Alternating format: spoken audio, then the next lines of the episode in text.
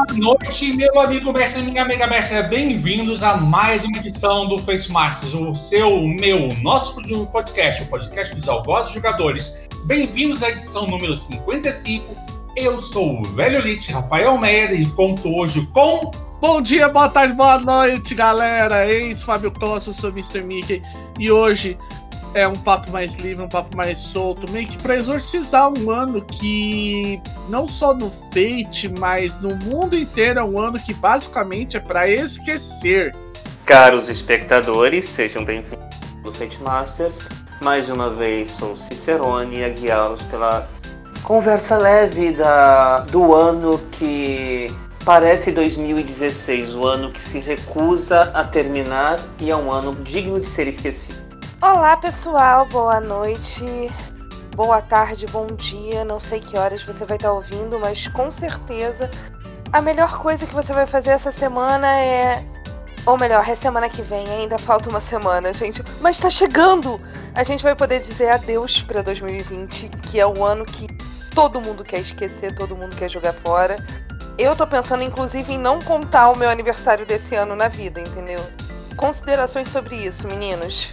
Então, imp impossível. Impossível por quê? Porque 2020 é aquele ano que entrou na história e todo mundo vai ter aquela pergunta: o que que você fez quando o universo inteiro falou para frente à Terra? Toma essa por ter feito o que vocês fizeram com a sua natureza. Eu não vou desconsiderar o meu aniversário desse ano porque ele foi antes do início da pandemia, então não influenciou. Inveja. Pra ser bem sincero, não é, é, realmente eu concordo um tanto com o velho Lit, né? Eu fico imaginando é mais ou menos a mesma coisa da galera da gripe espanhola, né? A gente tá no, nessa situação aí, pandemia, e fica em casa, e quem pode, né? Porque eu, eu falo, eu sou um cara que eu sou afortunado. Eu, eu falo que aquela coisa, cla, classe média sofre, eu sou um cara privilegiado porque eu consigo fazer o home office, né? O, o nosso o meu serviço já previa, já estava prevendo home office quando a situação explodiu. E é mais e o mais curioso, cara, é que é assim, a gente fez só cinco episódios esse ano, contando esse, foi um ano para vocês verem de como foi um ano zoado. E o primeiro episódio foi justamente lá na, no início da pandemia, que foi quando a gente falou sobre jogos online, para dar uma ideia do grau de como esse ano foi porcaria, para não, não usar um termo mais 50.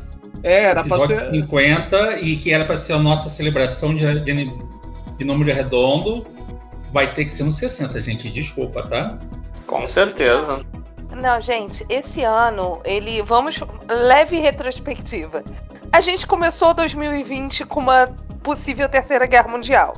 Evoluímos para chu chuva de gafanhotos, porque as pessoas ainda estão esquecendo. A gente já teve chuva de gafanhotos, ciclone no Brasil, queimadas, queimadas em todos os cantos, com direito queima... a São Paulo com céu negro. Com direito a São Paulo com céu negro. Queimada não foi só no Brasil, gente. Austrália pegou fogo, Califórnia pegou fogo, Europa pegou fogo. Vamos fazer um comentário escatológico então, para aqueles que já leram, já leram. 2020 meio que condensou o que os quatro cavaleiros do Apocalipse ia trazer. Não é? Não, não, não, não, Segundo a previsão que algumas pessoas assim falam assim, faltou algumas poucas pragas para Deus falar o seguinte, liberta, para liberta o povo escolhido de novo, né? Não, só faltou algumas coisinhas assim para falar assim, para Deus falar assim, liberta o povo escolhido de novo. Não, gente, olha só, é, vamos parar com esse negócio de ah, faltou algumas coisinhas, vai que resolve que não tá mais faltando. Entendeu? Ainda tem duas semanas no ano. Eu não sou primogênito, tô, tô safo. Tô safo, não sou primogênito. Eu sou, sou caçula. Eu sou, entendeu? Vamos, vamos não brincar com esse negócio. Sei, eu, assim...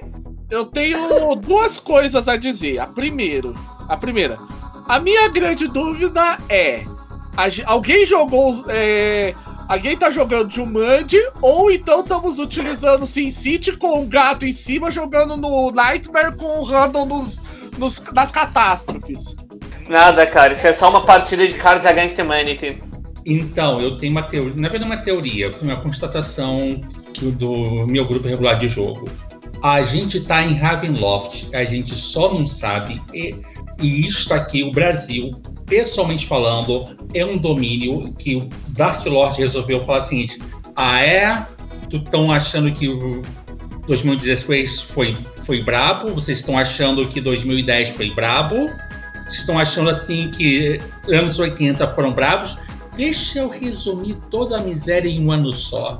Crise econômica, problema sanitário e o inferno a mais. Obrigado. Agora vamos embora. Eu deixo vocês de novo sofrendo. Obrigado. E a última constatação é o seguinte: se é pra gente ter as pragas do Egito, a gente podia ter uma no hotel da Pentescopeia. Mas veja por um lado, cara, já que tem um lado, cara, tem uma coisa que ainda reforça que foi as pragas do Egito. A gente tem um faraó louco no poder. Sim, Slash. Fato, fataço. Apesar que um deles já caiu. Entrou um pão branco no lugar, entrou um pão de forma no lugar. Não, gente, o melhor de tudo é que ele- cê- vocês ouviram que ele falou que não vou sair, não vou vagar a Casa Branca, não vou fazer mudança.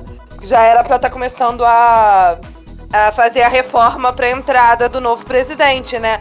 Ele não, não deixou a equipe da reforma chegar lá pra fazer, não, não vai mudar nada não, eu não vou sair daqui. Pode um negócio desse? Alguém tá forçando muita barra, deu aquela forçada bonita, vou ganhar um ponto de destino e eu vou fazer isso. Eu só vou gastar quando for a próxima lição, assim que eu vou voltar retumbante e com o dinheiro todo que eu gastei por fora. Mas eu não quero entrar nesse detalhe porque, sendo bem sincero e honesto, a gente já tá com muito ponto de destino só das agruras e forçadas que os mestres colocaram em cima da gente. Então, como é que foi pra vocês a nível de jogo? Pra mim foi estranhamente bom. Olha, pra ser bem sincero, em alguns momentos foi muito bom pra mim, em outros foi muito ruim, aquele lance de você pegar a mesa vazia nos eventos e tal. É um já é já é meio patético, na falta de um termo melhor, você pegar a mesa vazia quando você tá num evento presencial, mas ainda quando tá no online, e aqui eu vou deixar um pequeno esporro na comunidade, porque assim, eu posto lá na comunidade, a mesa da Dungeon Geek é essa. Aí não aparece uma alva viva. E depois o pessoal reclama: cadê os jogos? Não tem mesa. Então, eu tive, essa- eu tive essa experiência também em eventos online, assim, do.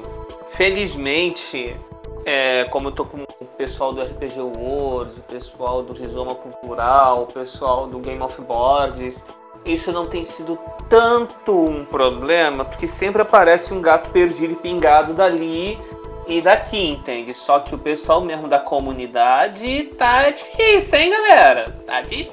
Tá defesso. Aí, aí a pessoa narra pra duas pessoas, entendeu? Assim, a aventura tá planejada pra quatro, tem seis, oito fichas prontas, mas aparece duas cabeças. Que nenhuma delas é da comunidade. Pois é. Por um lado é bom, porque são pessoas que eu apresento pro, pra Fei. Normalmente são pessoas que nunca jogaram. Então eu apresento e tal, mas por outro lado é ruim, porque uma coisa é você ter a comunidade, outra coisa é você ter uma comunidade só no número, né, gente? É, o... tem uma coisa aqui que eu posso falar que eu mestrei dentro do servidor da comunidade uma mesa do Fate com mais amendoim que existe, que é o Mindjammer. Eu não conheço o jogo de Fate com mais regras do que aquilo, mais crunch do que aquilo. Darren Comics nem chega perto, pra vocês terem uma ideia, os espectadores. É, o Darren Comics ele é mais fluido em relação na pontuação e afins.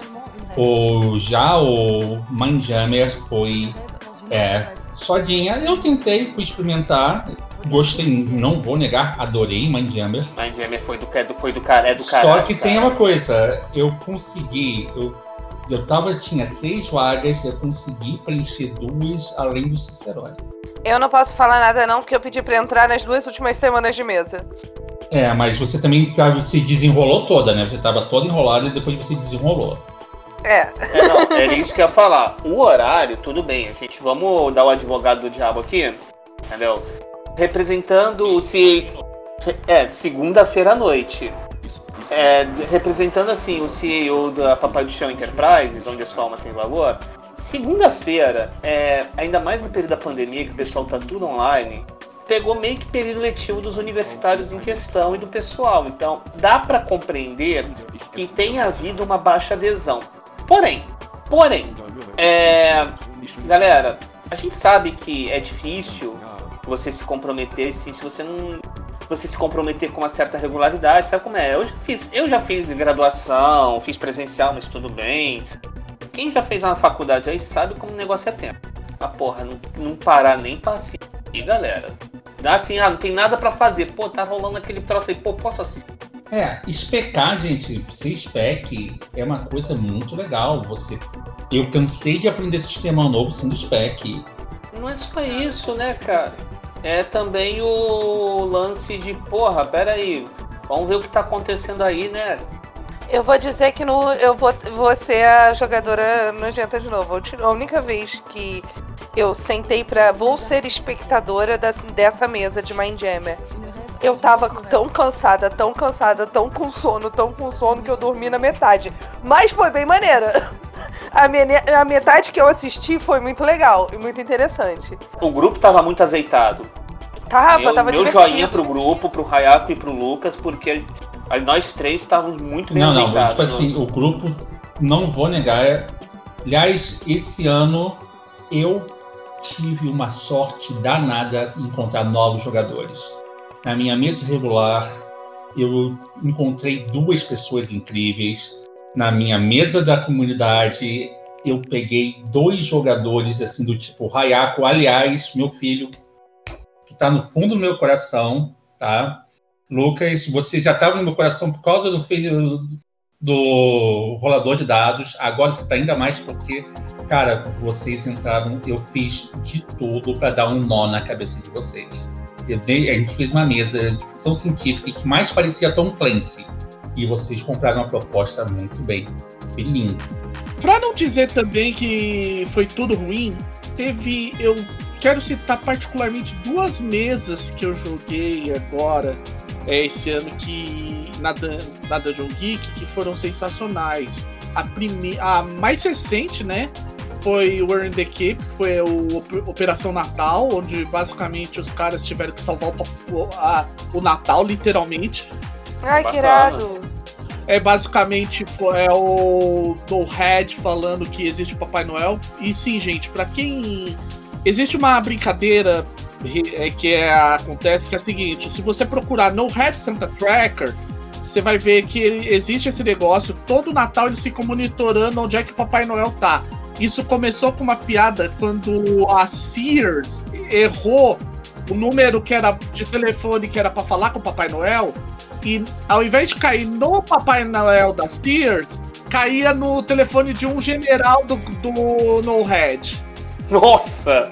E o cara ficou maluco, mas aí alguém. Ele começou a entrar na brincadeira, chegou uma hora que o pessoal falou: Porra, isso é legal pra caramba.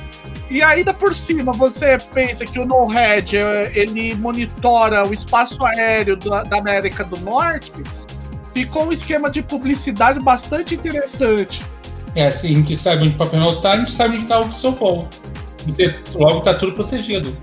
Enfim, e a ideia, e no cenário do Earn the Cape, quando houve o evento, eles começaram, eles realmente descobriram que havia um Papai Noel. E toda a trama começa em cima disso. Que irado. Deve ter sido muito boa. Foi muito divertido, foi muito interessante. É, é, foi bem interessante algumas coisas que eles fizeram, porque é como quem, quem me conhece sabe que eu escrevo as minhas aventuras muito trilho. Eu, se você pegar uma aventura que eu escrevi, ela é um trilhinho. Mas eu gosto de fazer isso assim porque eu tenho uma ideia de que é para sair da, do ponto A pro ponto B. Agora, o que vai acontecer no meio do caminho não me, é, me impressionem, jogadores. É, a minha experiência divertida de evento esse ano foi na Ratiância, foi até no servidor da Game of Boards. Foi. Para quem não sabe, né, Game of Boards é uma ludoteria aqui do Rio de Janeiro, fica na rua Benjamin Santana Glória estão funcionando em especial por conta da pandemia, mas tem o servidor deles. Está anunciado no Facebook, eu não lembro nem de cabeça. E eles dão um puta apoio para a comunidade. Tipo assim, quando ela está aberta, ela, dá apoio para evento, cedendo espaço para evento algumas vezes. É, Tanto que eles estão fazendo esse, esse esquema de evento online também no servidor deles e tal. E além disso, foi semana passada retrasada, foi retrasada. Eu fui convidado para dar uma palestra sobre é, técnica, é, ferramentas e técnicas e considerações sobre jogo seguro no jogo seguro em RPG, foi muito legal. Tá até gravado, tá no tweet do da cantina do. Caramba, qual é o nome do outro, do outro bagulho? Cantina gente, do Herói. Cantina do Herói. Enfim, então foi uma experiência legal também poder ter dado essa palestra, já que a gente aqui no Fate Master, a gente bate muito nessa tecla do jogo seguro, né? Sim, é bandeira nossa. Uma bandeira, é uma bandeira nossa que, mesmo que não fosse uma bandeira da Evil Hat, seria uma bandeira nossa por definição, eu acho, porque. Quem que quer, é que só toda. Se você está seguro, você, a mesa flui. Todo mundo tem então, confiança. eu, você sabe que eu faço as minhas análises não pelo otimismo, mas considerando o egoísmo da humanidade como, como pedra de torque, né? Eu paro para pensar o seguinte: mesmo que não houvesse por, por parte do Fate essa essa preocupação com o jogo seguro, inclusive uma das máximas da Evil Hat é se não puder, se um assunto não puder ser tratado respeitosamente RPG, ele não será tratado. É, a gente é um bando de, a gente tem um bando de minoria nesse podcast, né? Eu acho que eu, é, eu compro a cota palestrinha, né? Classe média, classe média, blá blá blá. Cosplayer, nerd, trabalha com computador, preciso continuar? É, são dois mal encarnados aqui, porque eu sou resumo do mal encarnado em diversos pontos. O Fábio é outro mal encarnado também, que é afinal de contas classe média, cisgênero, branco, de, de educação privilegiada, e etc, etc, etc, etc, etc. É o mal encarnado para alguns segmentos. Eu também entro para encher outra parte do mal encarnado, mas eu, cada um de nós é, consegue sair da, do mal puro. Isso é parcialmente ruim. Cicerone, eh, desculpa a gente ter te cortado, termina aí o Tianxia. Enfim, não, de boa. Aí eu tava narrando Tianxia, foi até muito maneira a experiência, porque eu já tava querendo narrar há muito tempo. Eu falei, ah, me chamaram para narrar no evento, é, vou tacar esse troço aqui. Ao contrário do Fábio, quem já jogou comigo sabe que se eu planejo alguma coisa, é no máximo o nome de um ou outro NPC. Eu jogo para descobrir o que vai acontecer. Em evento, isso é uma técnica não muito legal, porque você pode ter um milhão de resultados possíveis para mesa. Então, eu gosto de saber o que precisa acontecer e se os jogadores vão resolver isso ou não, não é mais problema meu. Eu até soltei na comunidade aí, eu não lembro tem umas semanas eu soltei na comunidade que ultimamente eu tenho visto o narrador de, o narrador de jogos de contação de histórias como a engine, como um The Sims da vida. O bagulho tá lá, o jogador o jogador é que tem que se coçar para ver ou não, mas se coçar, coçou, não coçou, não coçou. Enfim, foi uma experiência muito bacana. Acabou que eles conseguiram resolver a história de um jeito muito diferente do que eu estava esperando. Eles desenrolaram, é, resolveram no Desenrolation com o boss final. Agora você pensa, é, um jogo baseado em Wuxia, nego resolvendo Desenrolation, é gratificante, cara. E pertinente ao gênero. Foi bacana. Sim, afinal de contas, nem sempre você resolve uh, um, um, conflito com corpo, afinal de contas. Com porrada. É uma coisa bastante importante. outras formas. Tanto que em Fate não se fala combate, se fala conflito, porque é, disputas sociais e disputas mentais usam a mesma mecânica, galerinha. Vamos lembrar disso. Eu me lembro muito bem um certo alguém espancando mental, socialmente uma pessoa assim, em um planeta lá e a protofascista teve que acatar, não, melhor realmente eu fazer uma oposição leal do que eu pregar uma revolução contra a integração que está que será inevitável. Eu não quero virar um rodapé na história. Não sei o que você tá falando. Você fala, solta assim umas coisas, histórias assim do arco da velha, cara. Conte-nos mais essa. Essa eu não conheço, não. Ai, meu Deus do céu, mas a pessoa. Você descobre que uma pessoa é egocêntrica quando ela pede para que a história seja não, contada. Ególatra. E eu nunca to... escondi isso. A mesma história seja contada em todos os podcasts. Não, essa é a primeira vez que eu abordei e eu só, só disse isso, o passando, e vai ficar no o passando. Vai ficar no quem, quem quiser detalhes, vem para a comunidade, cola comigo que a gente conta, tá? Então, só vamos lembrar disso. Eu, eu Eu confesso que eu fui extremamente preguiçosa e não preguiçosa ao mesmo tempo. Eu não narrei nada esse ano, gente. Eu não narrei nada. Não minto. Em... Antes da pandemia, eu narrei e não foi Fate. Ah, não, eu narrei Fate também. O evento antes do evento da World of Darkness, eu narrei também. Foi. É. Yes! Viu? Eu joguei uma mesa de Fate esse ano todo. ah, acontece. Isso é... Mas eu joguei RPG pra caramba. Eu descobri vários sistemas. Eu me aprofundei em um outro sistema que é o irmão do irmão do meio, o irmão mais novo do irmão do meio, né, no, no storytelling. A questão toda é, é, um é um sistema que eu sei qual é e eu vou falar que cada dia mais tem ele está se integrando aos conceitos de jogo seguro, toda aquela proatividade, o errar à frente, o erro ser o motor da movimentação da história.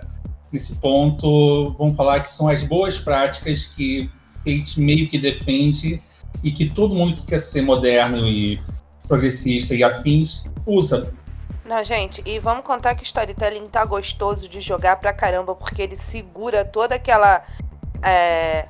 Não é a mecânica perfeita, não, tá, gente? A mecânica ainda é uma merda, mas é uma merda. Desculpa, falei um monte de palavrão. Mas é uma merda que dá para você jogar, não é que nem o Storyteller, que é só ruim mesmo. É, depois, assim, eu te apresento o podcast lá do Príncipe das Trevas, que o, provavelmente o Dante e o Severino vão olhar assim pra você e vão falar assim: bem-vindo a casa, tá? eu queria só terminar, porque eu disse uma das experiências, né, que foi a do Operação Natal, e a outra foi com Return to the Stars, o Hope Punk, né? E eu achei bem legal, porque a aventura que eu peguei foi uma. Foi, é uma das poucas situações em que eu fiz uma aventura que eu não criei. Eu joguei a, aventura que tá na, na terceira zine deles, que é Petran. A ideia é basicamente você. O grupo vai para uma. Eles. O grupo, como vai fazer o novo contato, o contato, né? Ele tem que ir para um local. Ele tem que ir para um novo um planeta que eles foi redescoberto, né? Que é esse planeta, planeta Petra. E basicamente, Petran, Petran é uma espécie de Vaticano na forma de, de um planeta. Conceito interessante.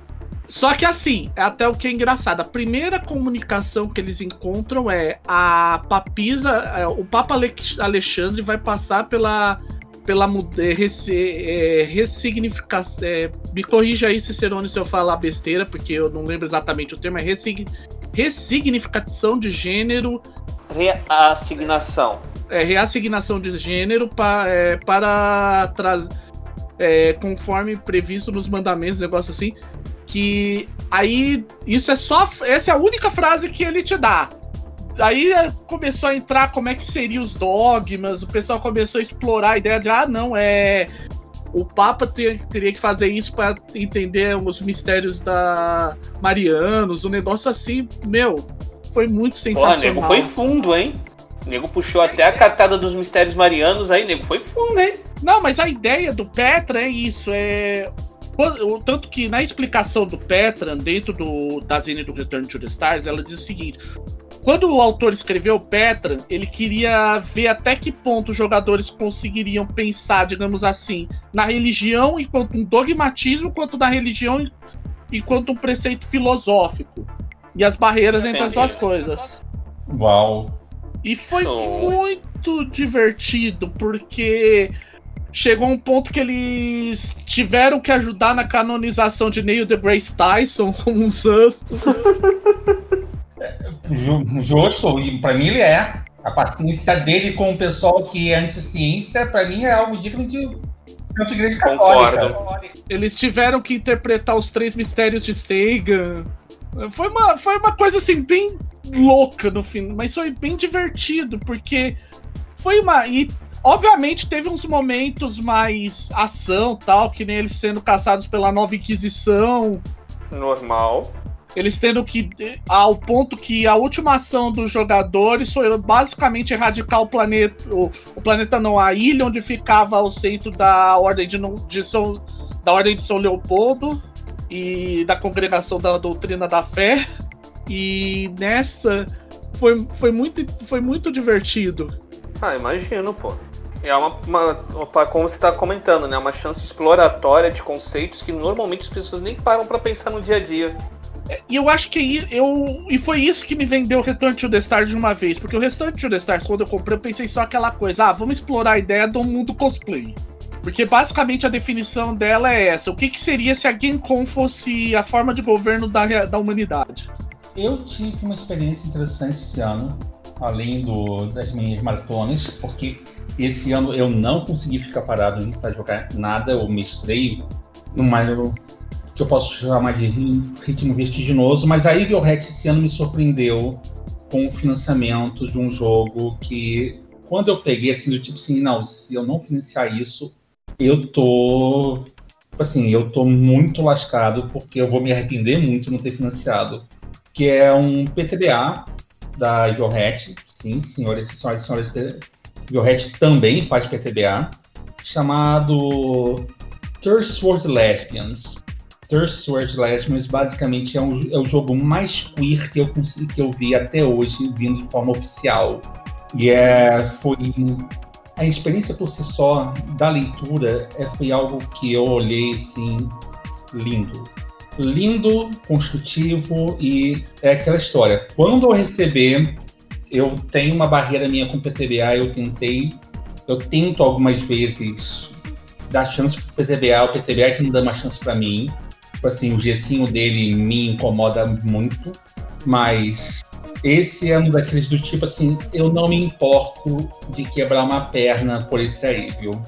Porque tá muito bem feito e ele tá usando um esquema de emoções e qualquer sistema de RPG que tiver uma piada em cima com o termo Gaylord e usar isso como fosse uma forma de Mad Max envolvendo quase quase um andar da vida envolvendo é, a cultura gay dos anos 90 e suas diferenças com, em relação a o resto da comunidade LGBT, eu olho, eu olho assim, tipo assim, ok, vocês eu nunca conheci vocês, mas vocês são a paixão da minha vida, de hoje até a eternidade.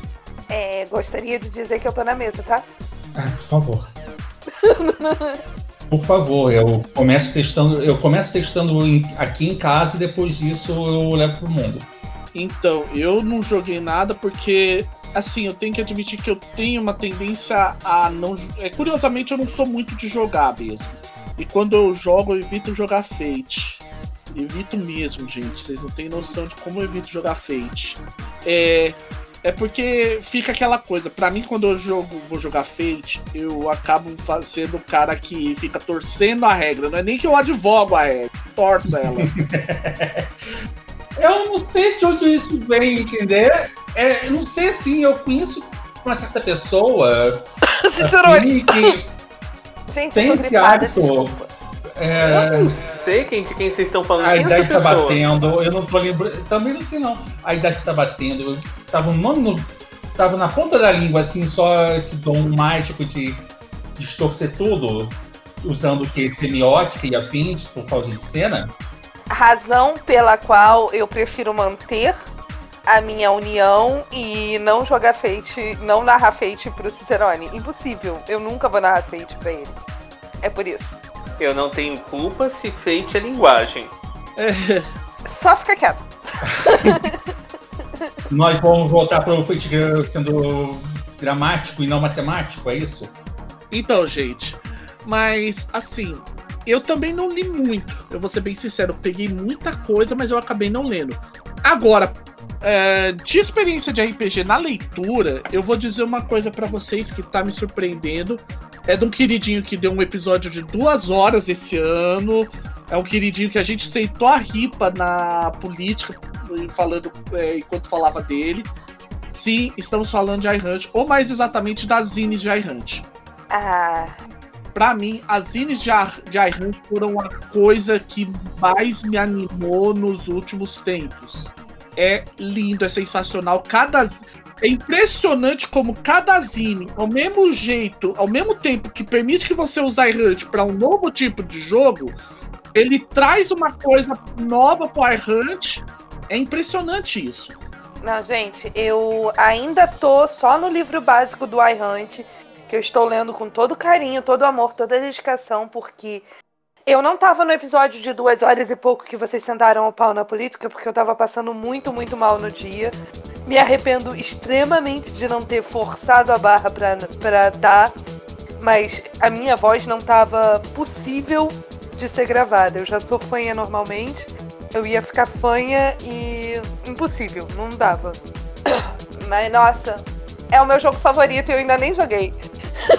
então, gente, eu tenho que falar que o iHunt, eu, eu apresentei, eu tive a chance de apresentar em parte o iHunt, eu faço um pessoal de um outro podcast, que é um podcast de um outro sistema, que é o Príncipe das Trevas, e no fim do ano eles me, eles me deram assim um presente, foi a resenha deles de iHunt, lembrando que iHunt basicamente é o fruto da insatisfação de uma developer que era tradicional do, do Crônica das Trevas e que, por motivos de política, por motivos pessoais, por motivos de coerência social e emocional com todo tudo que aconteceu na vida dela, ela saiu da empresa onde ela tinha estava tudo estabelecido e foi fazer o iHunt, colocando toda a sua visão política em ação. E é do tipo, eu nunca fiquei feliz com alguém ter saído de um sistema que eu gosto para fazer algo melhor ainda no outro sistema que eu amo. Então, entregar uma resenha tão bonita que se, se você tiver assim, se o seu grupo tiver probleminha de, com o nosso programa, que não, que é isso, foi de mais bando de esquerdista, não sei o que e tal, não tem, eles não foram técnicos, eles colocaram todo o seu viés político. No... Foda-se. Minha resposta para você. É a primeira coisa, vai tomar no cu, obrigado, passar bem. Segundo, tem, procura no Príncipe das Trevas, eu vou, vai estar no show notes o link da resenha dele já Hunt. É mais limpinha do que nosso ponto de vista. Não quer dizer que seja do tipo que você não vai ver algumas coisas indigestas para você, tá? Porque afinal de contas não existe pessoa isenta depois que a Hunt. Você vira você vê certinho as suas tintas. Gente, mas tá lá escrito com todas as letras bonitinho. A lei Olivia Rio aplica. Se você concorda com isso, seu lugar não é jogando esse jogo. Fecha a página e vai jogar D&D, vai jogar Pathfinder, Tormenta, sei lá, vai jogar Tagmar, cara. Só não, só não tenta. Só não tenta. Tipo assim, lei de Olivia Hill se aplica e eu acho que se aplica para tudo.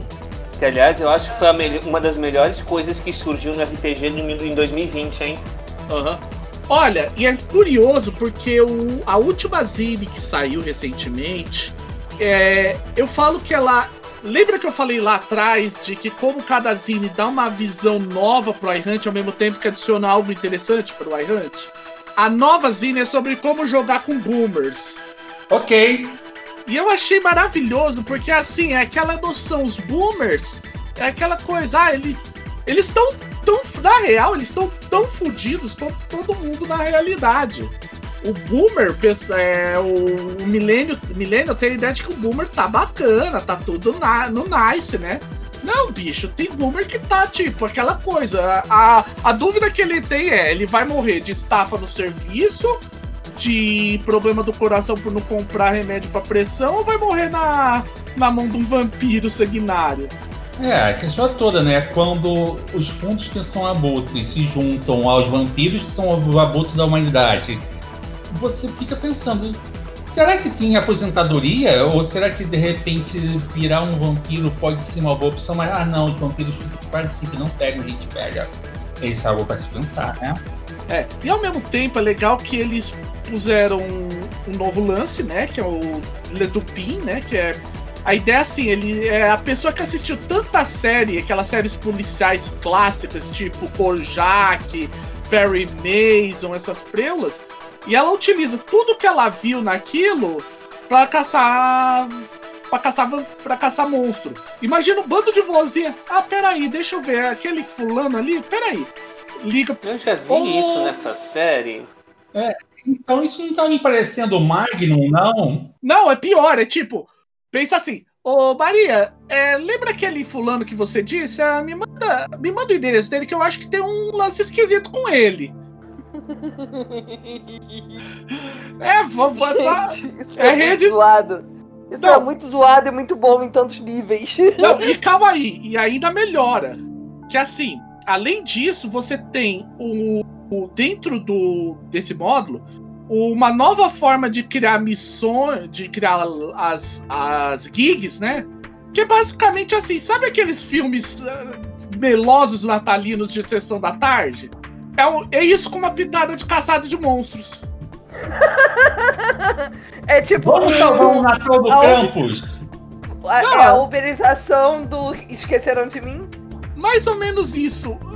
Eu acho que tá mais pra.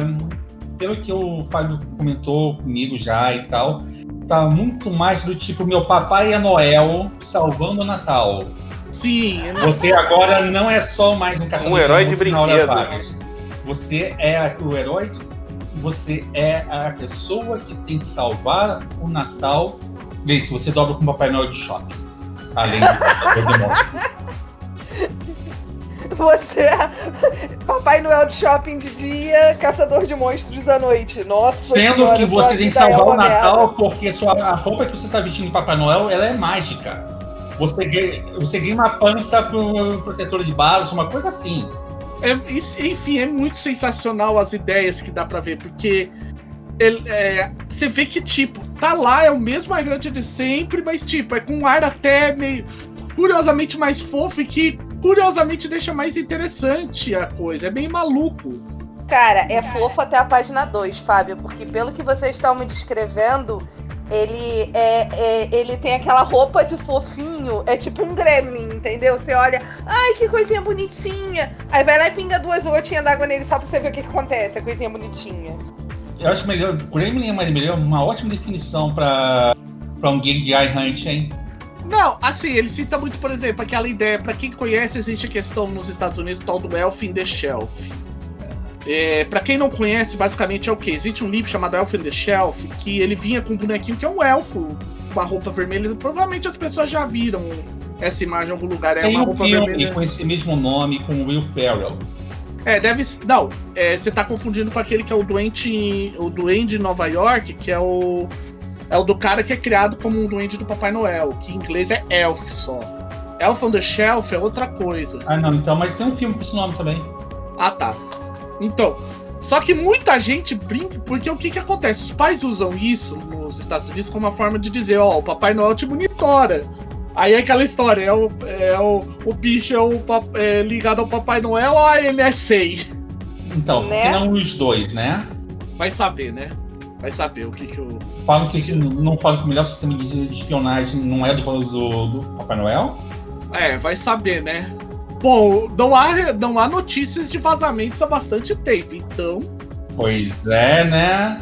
A lista de pessoas boas e mais dele deve estar esse ano, olha, com Caprichada. real revisões. Rapaz, tem lista de pessoas boas ainda esse ano? Tem, tem sim. Tem uma par de gente que fez, fez tudo para ajudar a população de rua. Esse pessoal tá na lista.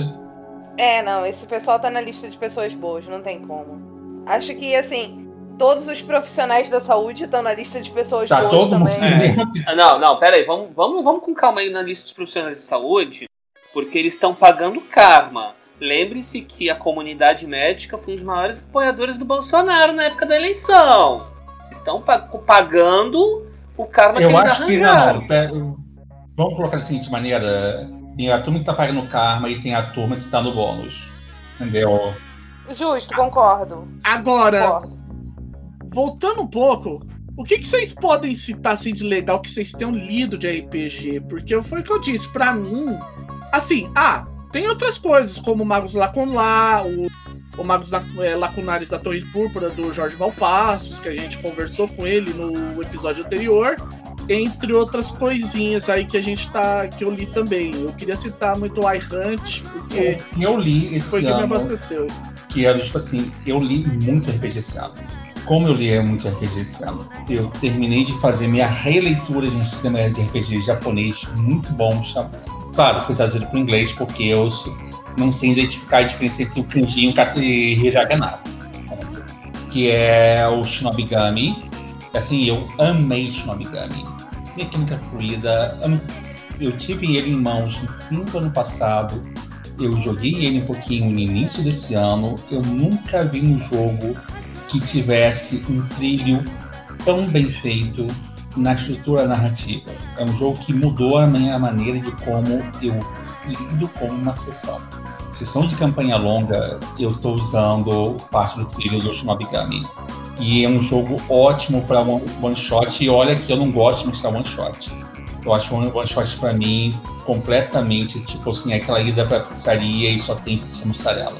Entendeu? Então eu olho assim e o que eu li também muito esse ano, que eu passei a respeitar muito, foi o design de aventuras dos Adventure Paths da Python. Como eles são bem feitos. Eu dei uma lida neles assim e eu vi que eu posso reclamar que Pathfinder é o melhor amigo do irmão mais velho. PF2 é um pouquinho diferente, mas mesmo assim continua sendo o melhor amigo do irmão mais velho. Basicamente aquele amigo que é irmão gêmeo. Se, se irmão gêmeo siamês. Mas eu tenho que admitir que o que, que foi feito em relação a design de aventura nele é do tipo assim, eu tenho que bater palma. Eles dão para vocês campanhas inteiras, completas, e você não. E por último, o que eu li, e eu, literalmente falando, eu fiquei assim, do tipo, congelado de tanta possibilidade e ao mesmo tempo eu vi do tipo, essa coisa é injogável, impraticável, foi o One on Arms. Eu já, já li ele, a segunda edição, eu dediquei esse ano para reler ele em um outro sistema de RPG, o Anime Beyond Fantasy, que eu cismei que eu iria mestrar uma coisa mais sólida, mais mastodôntica para o meu grupo regular. Eu li o One on Arms, One on Arms para mim foi por que, que eu estou lendo essa coisa? Ele é lindo, ele é bonito, ele é incrível, ele é fantástico, ele é revolucionário, ele te dá vontade de você pegar uma tocha e incendiar o mundo. Mas os meus jogadores não vão usar metade disso. É vago demais. Tipo, isso aqui está mais um, uma afirmação filosófica do que uma, uma visão de mundo concreta. E o Onon Arms entrou na categoria de coisas que eu leio para muito mais, tipo, vou montar no mundo. Técnicas de mestragem, e eu li muito esse ano sobre técnicas de mestragem. Mas o Non Arms para mim foi do tipo, eu preciso de alguém mestrar aquilo de uma forma que eu veja como fosse um jogo, porque não tá como fosse um jogo. É isso que eu li. Cicerone. Eu já tenho as prévias do Passion de la Passiones, que tanto eu quanto o Paulo entramos no financiamento tá muito redondinho, tá muito interessante. As, playbooks adicionais, porque o, o Passion estourou uma porrada de meta adicional, né? Então estourou os playbooks adicionais. Os playbooks adicionais estão muito maneiros, tá? Outro que eu também já li, participei do financiamento, foi a tradução do chamado de Gatulho, do Fábio, que o Fábio Silva traduziu tá redondinho, tá fantástico. Sim, eu esse, também. Esse eu vou ter que ser fazer o meu meia-culpa aqui, esse é um daqueles casos que a gente entra no financiamento para ajudar os parça, porque todo mundo sabe que, curiosamente, eu não tenho muito. É, eu, eu, eu gosto às vezes de ler, mas eu joguei uma vez com o Tulo e narrei uma vez não, Fábio, Fábio, é, Fábio, é a tua cara. É low violence, é mais mistério e segredo do que terror. É a tua cara. Vai por ah, mim. Vou... É, é Cleitinho fofinho, não é Cleitinho. É do tipo assim, é Chamado de tchutchuco. É tchutchuco, é, é chamado de tchutchuco. É Outra coisa que eu andei lendo nesse meio tempo foram as prévias de busões e boletos, outro financiamento que saiu ah, esse ano. Baby. Cara, Baby é muito bom, gente. É muito ruim e muito bom. E mas... esse, quando sair a versão definitiva, eu tô pagando da Coisinha Verde também tem o Note Quest, que é um dungeon crawler assim bobinho, classicão, mas eu tenho um quê pelo, eu tenho um quê pelo dungeon crawling quando bem feito, né? Então, nota quero frisar que eu disse quando bem feito, portanto, não me venham dizer que eu, jogo, que eu jogaria coisas produzidas pela Hasbro, porque eu tenho amor ao. Eu tenho amor à minha vida e você deveria ter amor aos seus dentes caso você me sugira isso. É, continuando, outro também que eu vi esse ano, que eu peguei para ler, a sério, que eu já tinha ele mofando aqui na prateleira, mas eu peguei a sério para ler. Foi o Arquivos Paranormais, do Jorge. Putz, Arquivos Paranormais. Pra mim, Bacana. até o Lições, porque a gente deu, dei uma olhadinha também no Lições, é o melhor dele. Eu tenho que admitir que o Encantos me encanta mais, mas aí sou eu novamente. Aí eu também li o outro que tava mofando aqui na prateleira, mas tá aqui, Pesadelos Terríveis, também do Jorge. Cara, Pesadelos é maravilhoso, é a minha cara. Eu amo Pesadelos, eu nunca vou conseguir um jogo, pra, um grupo para jogar isso. Tô na mesa, tô avisando já sobre Pesadelos, tá? o Jorge, ele conseguiu fazer um jogo psicologicamente tão pesado quanto o Wraith of Oblivion. Então, é por isso, eu, eu, eu não sei, eu. Me, é muito bom. Inclusive, eu li os quadrinhos para poder ter a referência, para poder balancear, né, o Pesadelos. Os quadrinhos de Belladonna também são muito bons. É. Mas, cara, me dá vontade. É, é aquela leitura assim que é bom, mas me dá vontade de me enrolar no, no edredom em posição fetal. Eu não sei se eu vou conseguir narrar isso, não. Se for, tô dentro. Não, eu pretendo, mas sabe aquela situação? Eu preciso de um grupo muito específico para narrar isso. Um grupo que vá ler e entender a proposta. Ah, tem, assim, você já tem dois jogadores, só pra te avisar. Mas Show. tudo bem, entendeu? Com Você dois dá seu fazer. cargo a gente e- pode. Vamos fazer. Vamos, eu vou reler então pra re- rever a mecânica, porque eu já disse pessoalmente pro Jorge, então não tem problema falar isso. Meu irmão, hum, faça uma apresentação metódica das regras, não dilua ela pelos livros. Fica difícil compreender às vezes. Mas isso é minha mente cartesiana falando, né? Ainda bem que a gente só resenha material de fake. Se a gente resenhasse os outros livros, foi. E tinha de livro com nota baixa por causa de organização, ia ser um luxo.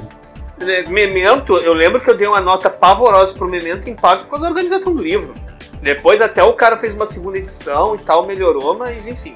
E outro livro, essa impressão que você teve com não, o Unknown Armies, que é uma afirmação filosófica mais do que um jogo, e embora seja possível vê-lo funcionando como jogo, eu não consigo vê-lo funcionando factualmente como jogo, é um outro material do Valpassos, que é o Ceifadores, Ah, sim. Os ceifadores eu peguei ano passado pra ler.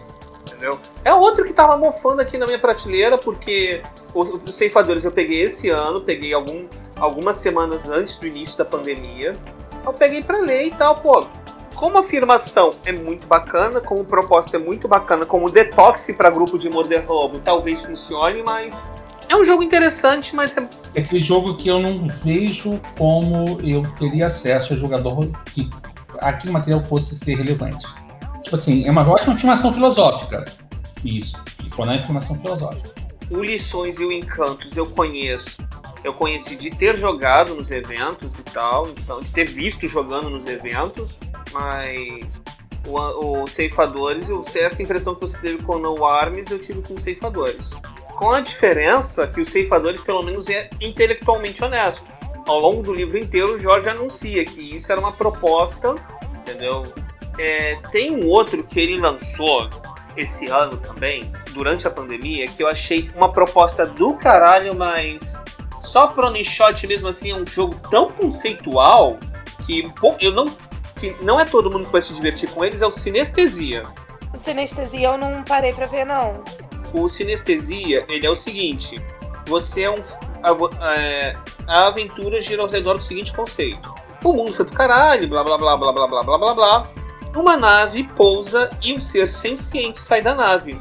Os jogadores vão se alternando para descrever as sensações que aquele ser senciente tem ao, ao estar no mundo ali, entendeu? Cheiros, sons, cores.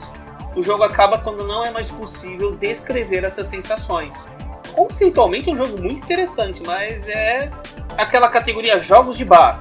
Na verdade, nem jogo de bar. Sabe, pra gente tem cara pra mim, sabe o que é? Jogo de torneio. Vai rolar um torneio e tal. Então você tem esse jogo aqui, que é o jogo que você vai colocar no torneio para ser escolhido como o o jogo mais conceitual do momento. E é, é mais para a verdade. São ótimos jogos conceituais para uma sessão só, para pessoas muito específicas quase sempre são os cool kids, as pessoas mais descoladas no universo que estão querendo entrar na experimentação artística iluminada e que nós, meros mortais, que ficamos nossos jogos e campanhas e que não miramos em experimentações sensoriais, ficamos aqui, somos, somos inferiores porque nós não somos descolados o suficiente. Assim, é, primeira categoria, jogos de bar que pena que eu parei de beber, porque esse ano eu parei pra, pra ler um joguinho que eu tinha baixado. Eu não confesso. Me desculpe o autor, caso você esteja ouvindo esse podcast, porque eu não lembro o nome do autor. Mas eu acho que vai ser muito divertido jogar isso numa mesa de bar bebendo. É a última cerveja antes do fim do mundo. Gente, vocês já pararam para ler isso? É 20 pagininhas só, mas é muito divertido. Tem cara de ser muito divertido. Não, não esse, para falar a verdade, eu nem conhecia. Também não. Entrou na lista, depois disso me passa o link para onde eu posso comprar. A última cerveja antes do fim do mundo, cara. Eu tinha, eu tinha esse livro já tá mó tempão, aí passei por ele assim, tá. A ideia é a seguinte: vocês estão num bar e o mundo vai acabar quando vocês fecharem a conta. Então você tem que ir descrevendo e o que acontece, e quando você engasga, para por algum motivo, você bebe a cerveja e passa pro próximo coleguinha do lado, entendeu? É um livro para garantir que você vai ficar bêbado e pra, que deve ser muito divertido jogando. Quando a gente se encontrar presencialmente com uma garrafa de Coca-Cola, eu acho que todo mundo topa, né? Aham. Uhum. uh, mas que eu li? Eu li o The Strange porque eu tô jogando com o Rafa, com o velho Lich. E, e eu achei fantástico foi muito bom. I Hunt, que eu estou degustando. O, o V5, eu confesso que é, eu estou lendo o V5, aí eu começo a ler o V5, aí eu vou, pego assim, não, tá, eu vou parar um pouquinho isso aqui. que está. É, total. aí eu paro pra ler assim, aí eu leio 10 páginas do V5, aí eu vou e me agarro em algum antigo, assim, entendeu? Que meu coraçãozinho pede um pouquinho de saudade, nostalgia. Então eu esse ano li Demônio, a Queda, que eu nunca tinha lido. Parei para ler esse ano. Uh, Ceifadores, é, Pesadelos. Os jogos, os jogos do Jorge, eu gosto muito do Jorge narrando, gosto muito do Jorge escrevendo RPG. Acho que ele tem umas ideias assim muito fora da caixinha, muito divertidas. Então eu li bastante. Deixa eu ver mais o que, é que eu li eu li algo, algo, bastante coisa de, de Crônica das Trevas também. Alguns livros, inclusive, que o, que o Velho Lich me passou, né? Para construção de personagem, para construção de mundo. Cara, aquele das cidades é maravilhoso, aquilo é muito bom. É, eu, eu tô tentando lembrar o nome. Eu tô tentando Você tá lembrar tá o nome. Domínio tá aqui no falado sobre o quê? Sobre o The Nation City ou. Ah, não, eu não te passei o Virgin Legend. Então é o The Nation City. Sim, ele é, é, ele é um dos livros de referência quando estou construindo o mundo. Cara, não, ele é fantástico porque ele funciona muito para construir mundo em qualquer coisa, né? Sim. Ele você é estabelece a ordem, você estabelece a oposição, você estabelece os jogadores intermediários, e ele vai ele vai te passando passo a passo de como isso se torna factível e como você monta essas personagens de comando. E ele é um eu, eu achei que ele pode ser usado em qualquer sistema, ele não é preso. Pode, ele é bem, ele, é bem agnóstico, ele é bem agnóstico. Bem agnóstico, é bem interessante.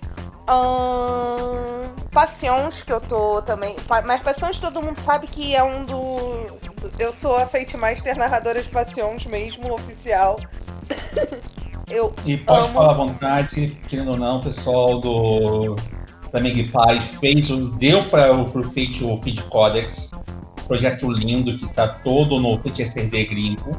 Não só isso, Mark, Mark Just Truman foi o criador do, do Fate of the Pilgrim Temple, é, the Fate of the Flying Temple, que é um dos meus xodózinhos de todos os tempos. E os primeiros designs da, gráficos da linha World War II foi a Marissa Kelly, se não me engano. Que é outra sócia na Magpie. Traduzindo, parça. Ele é mano, eles são editora, mano. É, editora parça da gente, entendeu? Aham. Uhum.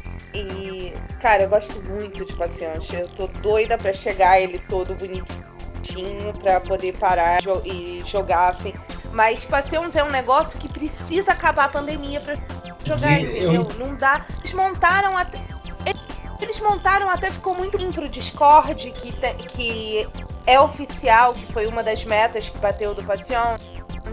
É muito bonito. Não tem o feeling, não tem a, a cara de novela mexicana que você tá vendo a pessoa interpretando. Nossa, tem um colega e ela fez a gêmea má e no, foi, foi a interpretação mais fantástica de novela mexicana de uma garota de 13 anos que eu já vi na minha vida. Porque a garota ela levantava e ela jogava a cadeira no chão e ela falava com aquela voz de novela mexicana. Foi maravilhoso. Eu não vou conseguir narrar isso com a mesma intensidade num, num, no online. É, são esses pequenos detalhes que me travam muito na hora A gente está esperando o primeiro a primeira todo mundo passar pelo primeiro ciclo, esperar um mês, depois o segundo ciclo, esperar uns diazinhos, e aí sim a gente começar a organizar para o mês seguinte a gente começar a jogar no presencial, gente. É, a gente respeitar a ordemzinha bonitinha da, da coisa, porque presencial é. Eu tô sentindo falta de mesa presencial, eu tô devendo umas mesas presenciais, eu não sei para qual casal, entendeu? Mas tá, mas tá todo mundo, todo mundo, gente, precisando muito rolar um dado assim físico, sabe? Sentir o dado na mão e rolar e ver cair quatro mais. Eu sei disso, só que é aquela coisa, né, gente? Aí eu vou ter que ser o chato. Vamos esperar o, esperar o ciclo de vacinas, entendeu? Tô... Pelo menos o Mr. Mickey tá aí em São Paulo, entendeu? São Paulo já tá tomando providência, pelo menos, né? É, só que aquela, né? Também a gente tá com uma situação aqui maluca que tá bizarra ao extremo, mas enfim. Diz que para vocês, eu não sei a veracidade, porque eu li a notícia na internet. É, mas diz que para vocês vai ser só. Acho que foi no Roda Viva é, que o secretário de saúde falou que para quem não é da saúde e não é idoso, só em 2022 que está previsto a vacinação. A... O número de vacinas previsto, ele vai imunizar primeiro é, idosos acima de 75 anos, mais pessoal da saúde na segunda fase, até 60, até a partir de 55 anos e população carcerária e e outros profissionais que são considerados profissionais essenciais, tipo lixeiro, policial, essas coisas. Aí depois da terceira fase, pelo que eu lembro, começa a liberar para idosos em geral e grupo de risco comprovado. E depois lá para a quarta fase é que, que é, começa para distribuição geral. Eu espero que pelo menos o governo entenda que os entregadores são parte da equipe vital durante essa pandemia. Sim, eu concordo. Porque Mas eles estão na linha de frente entregando comida, entregando compras e afins. Eu acho que eles merecem uma atenção. Se a gente está conseguindo fazer quarentena, ficar em casa, é graças a eles. Graças Sim, a é eles, verdade. em muita parte. Eles, outro, outros profissionais que eu considero também de, de, de, essencial, que eu acho que tinham que estar nessa lista também, é o pessoal que trabalha em mercado, que tá ali, sabe? Sim, o caixa eletrônico, tá repositor. Uhum. O, o, seu pãozinho tá quentinho todo dia, bonitinho lá na padaria, porque tem um cara que tá saindo de manhã, 5 horas da manhã, para fazer o pão, entendeu? Ah, você vai consegue fazer essas compras do mês, mesmo que ela seja entregue pelo iFood, é porque passou em um caixa. Então, é, o pessoal do, do comércio direto, assim, eu não, não digo comércio de shopping porque eu acho ridículo é, aqui uma crítica ao Rio de Janeiro, cara. Fecha as praias e acaba o Réveillon, vamos voltar às coisas. Mas os shoppings, a, o comércio vai funcionar de, de 10 a, a 1 da tarde só, mas os Já shoppings tá previsto até shopping... 11 horas da noite. Não, não, não, não, não. Pior. 24 horas. Eita porra. Não. 24 é, é, não, horas. 24 horas vai começar o ciclo. já mudou a lei, já, já deu autorização de funcionar 24 Bom, horas. É, 24 horas para diluir as compras ao longo do. Do, do, do período. Do, do, período, bem como também é uma contraproposta do, do atual governador para falar assim: não, gente, vamos colocar aqui um, não um fim, mas pelo menos um quebra-mola na crise de desemprego aqui no estado. E tem, considerando que o, tem cidade aqui no Rio que o maior empregador é o shopping, então 24 Sim. horas fica menos pior para algumas categorias e algumas regiões. Mesmo assim, eu acho que vai ser é loucura sair, fazer compras no, no shopping nessa época do ano. É loucura, é loucura. Eu é, me desculpa a todo mundo que precisa fazer, que acha que não tem problema, que é só uma gripezinha, que não tenho parente, que moro sozinho, não tenho parente para infectar. Mas, cara, é muita idiotice, eu acho extremamente errado. Ontem eu precisei ir a Caxias para comprar remédio para gatinha e, e, e ração para eles, né? E, cara, é... as ruas estavam lotadas, todas as lojas abertas. Eu procurei ir mais no horário da tarde para ver se eu pegava mais vazio, porque tinham falado que ia fechar as lojas três horas, né? Então eu fui mais ou menos nesse horário para pegar a loja fechando para poder ir de bate e volta. E mesmo assim era tudo insuportável de andar, de você não conseguir de andar, parecia andar sem encostar nos outros, parecia um formigueiro. É um absurdo, cara. Mas é um sabe por que as pessoas estão com essa disposição, Palomita? Porque a gente não tem mais onde enfiar cloroquina. Aqui em São Bernardo, aqui, aqui em São Bernardo tá do mesmo jeito. É geral. Isso aí, infelizmente, a gente não tem muito o que fazer.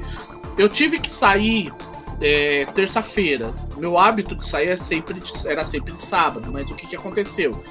Eu tive que sair na terça-feira porque aconteceu que um dos pacotes de pão que eu comprei durante a do sábado, eu descobri que ele, eu não sei se ele já veio mofado, eu não tinha percebido, ou se ele mofou aqui em casa, mas enfim, a hora que ele foi abrir tava mofado. Tava na validade, você foi trocar, justíssimo. O pior é que eu não, não guardei a nota fiscal, então eu falei, quer saber que se dane, eu joguei fora e fui comprar e comprei outro depois. Aí eu, já, aí eu já aproveitei e comprei um remédio que meu irmão precisava, olhei umas coisas também que eu tava meio, numa, meio é, que eu tava precisando e tal. Só que o furdunço tá fogo, cara. Não adianta. Infelizmente o pessoal tá, tá, tá achando que tá brincadeira. Não, mas é isso assim. Quem é consciente tá fazendo isso, entendeu? Junta para fazer tudo de uma vez e quando vai na rua, vai o mais rápido possível, vai com álcool gel na mão passando o tempo todo, vai com máscara mas você chega, dá desespero. É aquela coisa assim, as pessoas só vão se tocar quando morrer alguém dentro de casa, né? Hoje eu, hoje eu fiquei sabendo que a Anissete Bruno morreu hoje. Cara, a mulher ficou quatro, quatro, seis meses, eu não sei exatamente o tempo, mas ela ficou o tempo todo no, longe, sabe, trancada dentro de casa, fazendo, cumprindo tudo, sozinha. Foi um raio de um sobrinho visitar que tava bem, não estava doente, mas estava com o vírus. Tava sintomático. Tava sintomático. E ela morreu. As pessoas só se tocam quando alguém morre próximo de você. É, é muita falta de consciência. É foda isso. Já que a gente também entrou um tanto no tópico da pandemia, é legal a gente também aproveitar esse negócio. Vamos lá. A gente tá trancado há nove meses, por assim dizer. Eu lembro Quando é até é hoje. é, Além dessa pergunta. Não, enfim. Eu lembro até hoje que a quando o lockdown começou para mim, eu tinha meu hábito normal, né? Era uma quarta-feira, de repente eu acordo de manhã, olho o celular, era quatro e meia da manhã, olho o celular, WhatsApp, meu chefe, é, olha as notificações. Notificação do meu chefe, Fábio, precisamos ter uma conversa. Puta, eu fiz alguma cagada no serviço? Só falta abro o WhatsApp, em cima de, da mensagem dele tinha um áudio do gerente falando: ó, a partir de hoje está estabelecido o regime de lockdown na, da empresa. E aí, bem, aí foi e começou tudo isso. Agora, para não ficar só na malhação, na choradeira, para não ter que ficar tocando garçom ou boate azul de fundo, é, que, que rolou de bom para vocês do, nesse lockdown? Sei que parece uma pergunta cretina, uma pergunta do tipo muito namastê gratidão, mas eu acho que nessas horas. Desculpa. Não, eu sei. É... Mas é que nessas horas a gente tem que partir da premissa que a gente tá fudido de qualquer jeito. Vamos ver o que, que a gente tira de bom da merda? O que, que eu tiro de bom do O que, que a gente tira de bom do Namastê a vergonha na cara?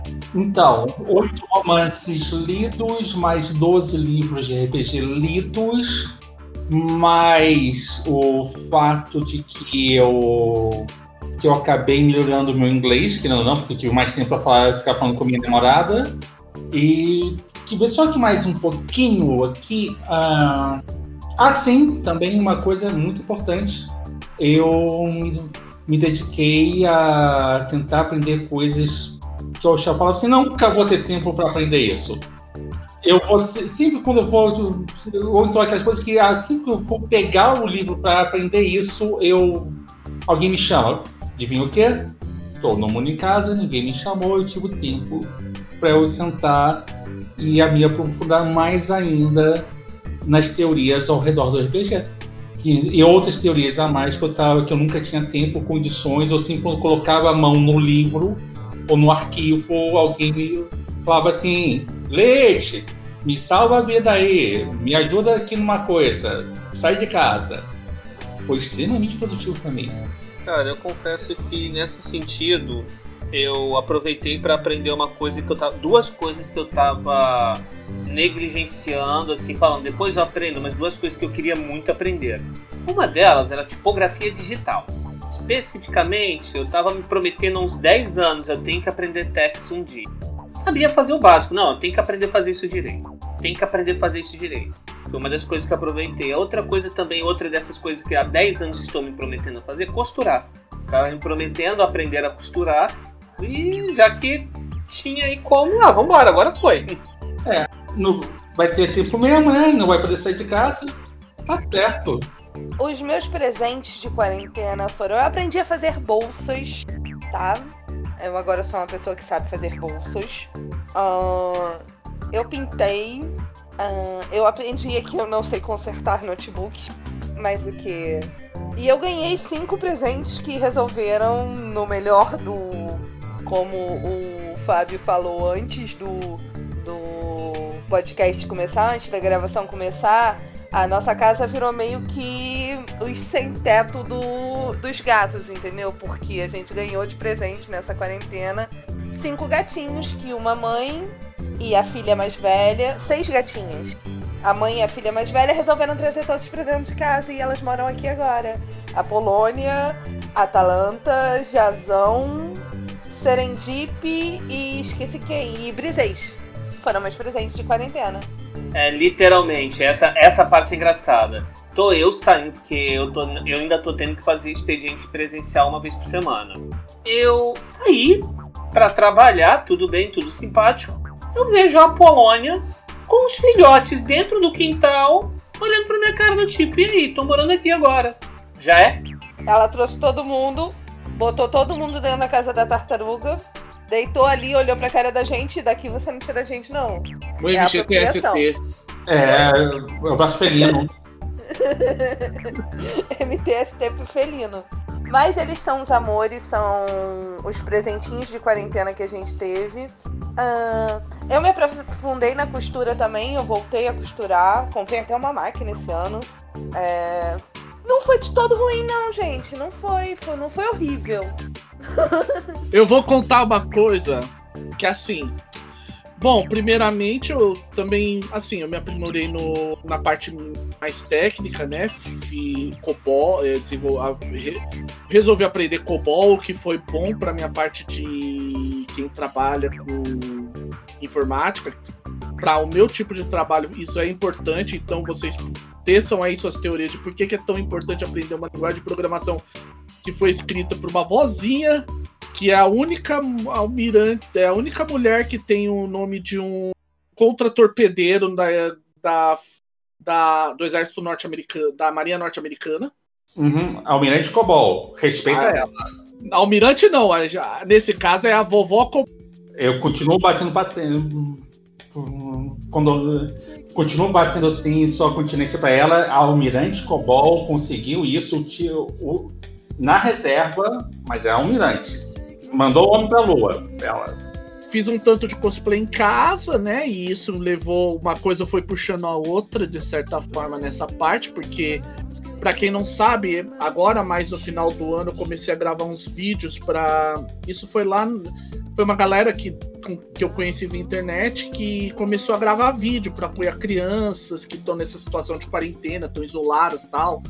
E então é, é, o pessoal tava pedindo para os players gravarem vídeos com, com personagens e eu fiz uma série, um, vários vídeos e tal. E isso ajudou até para eu aprender como editar vídeo. Isso ajuda um tanto. Que irado. Oh, e, é, e, é, por isso que eu falei que eu sinto um pouquinho de velho, porque eu, foi uma das coisas que eu queria ter criado vergonha na cara e estudado, fazer, aprender a costurar para eu mesmo começar a fazer meus cosplays. Isso seria uma coisa isso que seria. seria um adianto, hein? É, seria um adianto danado, mas enfim.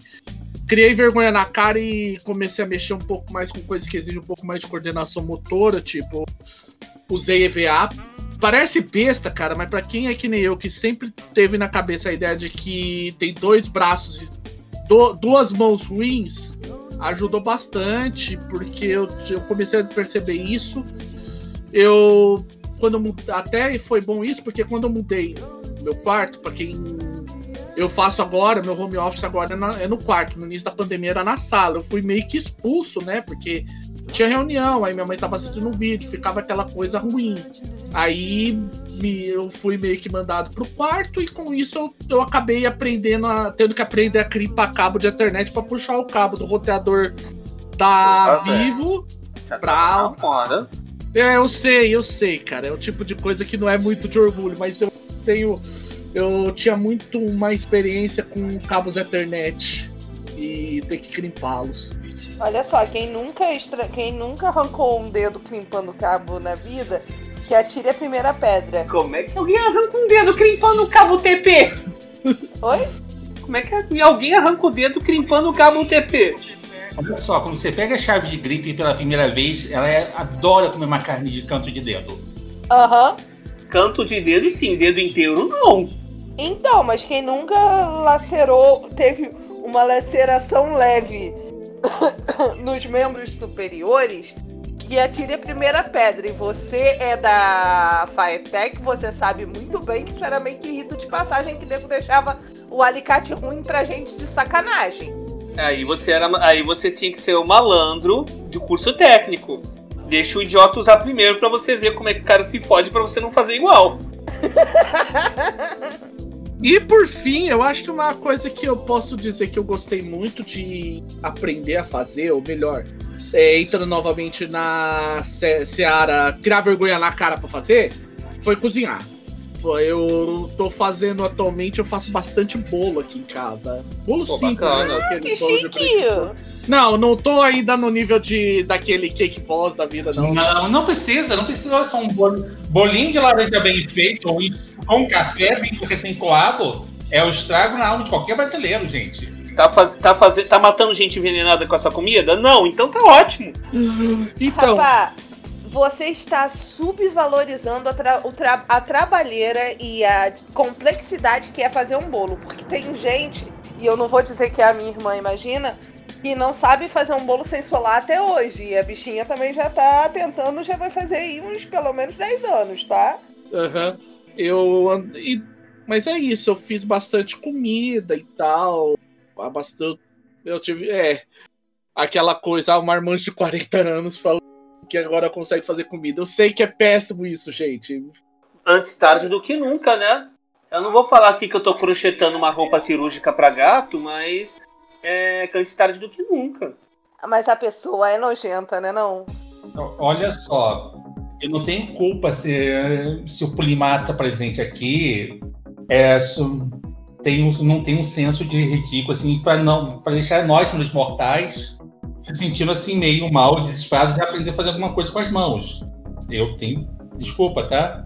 Perdão, Mas é isso. É porque é foda, né? A gente, fa a gente tá falando, boa parte do que a gente disse, a gente tá, até tá tentando fazer da maneira mais completa, mas tá foda, cara. A verdade é que 2020 é realmente um ano de bosta. É um ano que entrou na história, aquele ano assim que você vai lembrar, vai usar de referência assim. Então, o que, que você aprendeu em 2020? Então, o que, que você leu em 2020, hein? É aquela história toda que você vai usar como referência. O que você leu, o que você fez. Como é que você foi pego de surpresa para 2020? Como é que foi o seu primeiro home office? Ah, tem mais duas coisas que eu fiz esse ano que eu gostaria de dizer. Fala aí. Primeiro foi, esse ano eu fiz o meu primeiro cos pobre. Não é um cosplay maneiro igual os do Fábio, não, porque foi bem assim no improviso e eu tive que assaltar o guarda-roupa de um certo alguém. Mas foi muito divertido, eu tava mó linda, fiquei mó igualzinha o personagem. Que, pra quem não conhece, eu fiz a Aislinn Studbridge do A Tremer, que tá no terceira edição na descrição do clã Tremer. E eu tirei foto, depois eu mando pra vocês que foi bonitinho, eu estava bem. É Oi? Um dos propósitos do cosplay é exatamente esse, né? Empoderar. É, tá eu tava. eu, eu, eu adorei. E outra coisa que eu me dediquei a fazer um pouco melhor, assim, que eu sempre fiz só o básico, é aprender a me maquiar, cara. Porque é uma das coisas que, assim, quando eu tô muito, muito, muito mal, assim, me achando muito feia, eu vou lá e testo uma maquiagem de YouTube, sabe? Igual essas blogueiras chatas, é, eu tô fazendo isso, eu morro de vergonha. Não, tranquilo. É, pelo menos é que é diferente que de mim, que eu, tô, é, eu apanho pra fazer maquiagem. Mas, mas tudo bem. Ah, então, é isso. Eu acho assim, gente. Alguém quer adicionar algum tópico pra gente falar? Porque a gente tá aí quase com uma hora e meia de gravação. Eu acho que tem um tópico aqui que eu queria falar, é mais uma consideração final, que é o seguinte, gente, por que você não vai para a comunidade Fate, no Movimento Fate Brasil, no Facebook, ou então na comunidade do no servidor lá do, do Movimento Fate Brasil, no Discord, e não vem falar sua experiência de 2020 pra gente? Boa. Compartilhe com, gente o ano, compartilhe com a gente o ano de bosta, de namastenho porra nenhuma de paciência. É, porque a sua desgraça pode ser o deleite do outro. Você já vai estar queimando parte desse karma. Sim, uhum. sim. É, um ano Porque 2020, de... 2020 quis fazer inveja em 1919. Então não vamos deixar, não vamos deixar essa vibe dominar. Cara, eu gostaria de fazer uma proposta e se vocês acharem que é ruim, é ideia de maluco, a gente, sei lá, pode cortar isso do coisa não não ligo Cara, não, tá? ideia de maluco vai de ser porque tudo é RPGista aqui, mas segue. É, olha só, a ideia de maluco a gente abraça e acata. Alguma, alguma pergunta? Não. a ideia de maluco é que tal a gente fazer um final de ano pra gente? Já que ninguém vai poder sair final de ano porque não vai ter pra onde sair. E se você vai sair final de ano, você é uma pessoa muito errada, você tá de mal, você tá de castigo na comunidade. Mas. Fazer o que? Uma, uma cal coletiva? uma cal coletiva, um causão na, no tá final uma, de ano. Uma coisa que a gente pode fazer, eu vou, ter, eu vou gerar mesmo esses servidores, colocar o movimento na, no giro de servidores para mim, porque o que não tá, o que não tá faltando, aliás, gente, traga o seu copo de guaraná, tá? É, a gente não bebida é por conta da casa, comida também. Traga o seu copo de guaraná dia 31 e vamos começar. É, o que, que vocês acham da gente falar um. fazer um meet and greet virtual com a comunidade no, no Movimento Fate Brasil? Eu só vou fazer a proposta seguinte. É, eu não só eu só não gostaria que fosse pro dia 31, tem um motivo. Eu acho que o dia. Não, não, não. Não, o dia 31 é a questão que muita gente. É, sei lá, cara, já é um ano de bosta demais, velho. Ainda... Não, vai ter gente que já vai querer fazer com a família. Vamos fazer então no dia 30? Dia 30, então, fechou. A gente, eu, que tal dia no fim de semana antes, o dia 26 ou 27? A gente bota a data no show notes do episódio. A gente... É 26, é logo muito depois, é muito O day after do, do Natal. 27. 27 fecha. 27 de noite 27 fecha. fecha. 27 Beleza. de noite. Beleza, a gente faz o. 27 de noite não fechou. Galera, a gente chama a galera tal. Pode ser uma, é uma ideia legal, porque é aquilo, né? A gente tá um ano terrível, né? A verdade é É, de repente sentar, conversar, jogar a conversa fora, ouvir história de terror, que eu, que eu posto que deve ter uma história de terror maravilhosa de 2020. Sim. Tipo, Queria eu tava lá dormindo e debaixo. E aí eu vi o vídeo de 2020 debaixo da minha cama falando assim: vem, eu tenho coisas incríveis pra você, e você aceitou e foi tragado pra um, pra um local que você não pode sair de casa sem máscara. Pois é. Venha então, contar sua história triste pra gente. É que eu, é que eu, eu acho isso é uma boa ideia mesmo, porque tá é um ano que tá ruim pra todo mundo, gente. A verdade é essa. Uhum. Eu acho que Aí assim, a gente se não tiver, exorciza. é, se não tiver um, um, um ano que não que não é que não é pelo menos meia boca. Se o ano pra você for, for- não foi pelo menos meia boca, ou você é uma pessoa completamente alucinada, Ou você lucrou horrores. isso. Uma das Ou duas você é privilegiado demais, filho de Então. papai. Não, lucrou horrores. Claramente, assim, alguém tem já. Eu tenho aqui já um gig, assim, um lance aqui no aplicativo. É pra você, né? Colocaram pra ser caçado. É isso. Obrigado. Bom, eu acho que já que a gente não tem mais, na, é, mais nenhum assunto pra gente comentar, né? A gente já faz uma meio que as considerações finais mesmo, né? Porque a verdade é essa, gente. 2020 é um ano. Ainda eu tô, vou tentar ser. Hoje eu tô até mais desbocado que o normal, mas eu, eu, eu ainda tô me segurando um pouco. Mas a real é que o 2020 é um ano pra esquecer. Aquele papo que fizeram no início do ano do 2020, os dois críticos, gente, puta que pariu, que, que analogia desgra- desgraçada da cabeça foi aquela. É, Fábio, eu continuo defendendo 2020 pro mestre, não pro jogador. Sim, sim. Foi o 2020. Foi um 2020 do mestre, cara. Ou então, na hora de confirmar, tirou falha. Ou então foi confirmando uma falha. Então, é por isso que eu prefiro quatro positivos. Só tem, só tem chance de. É uma chance pequena, porém, quando tá tudo positivo, é todo positivo, gente. Não pode falhar, mas pode falhar com estilo. Então, gente, é isso. É um ano. É um ano que realmente não é um ano bom pra. Eu diria, pelo menos aí, pra ser. tá na margem estatisticamente garantida. É no mínimo 75% da população se ferrou de alguma forma nesse ano. Ah, cara, eu diria uma distribuição normal mesmo, 95. Aham. E a verdade é que a gente ainda a gente tá fazendo isso porque a gente quer ainda tirar do ano de 2020. É o que eu disse lá quando a gente falou do melhor, do que a gente fez de bom na pandemia. Porque querendo ou não, eu, é o que eu disse. Isso, eu sei que isso é muito papinho de muito good vibes, mas é aquela história. A gente já tá ferrado de qualquer jeito. Por que, que a gente não vai ainda não tira alguma tenta tirar alguma coisa disso? É, se 2020 está tentando tirar a nossa agência, tiremos um pouco desse poder dele, né? É, É aquela história toda. 2020 só veio. Sendo positivo, 2020 veio pra gente se transformar em alguma coisa. E a pergunta é: o que que você se transformou? É, eu acho que pra mim essa é a consideração final que eu tenho assim pra gente fechar o Fate Masters 2020. Alguém que Não, fechar, fechar. Fate. Masters fechar o ano ainda não fechou, não. Que ainda tem a Cal semana que vem. É, o podcast. Então, a, a última edição do podcast, o 55, eu vou, só vou falar uma coisa aqui, lembrar uma coisinha só. A gente tem uma vida incrível offline. Querendo ou não, cada um de nós faz. tem as suas. tem os seus deleites, tem seus desesperos. O Cicerone tem os 10.999 gatos e meio, porque tem gato lá que eu não considero gato. Tá mais pra cachorro, tá? Mas tá disfarçado. Eu tenho, querendo ou não, quem, quem minimamente me acompanha sabe que eu tenho uma capilaridade considerável de assuntos, mas desde já, pensa da seguinte maneira: o que que 2020 te deu que você nunca teria chance de ter ano passado?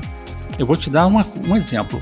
2020 te deu a commodity mais cara do mundo de volta às suas mãos.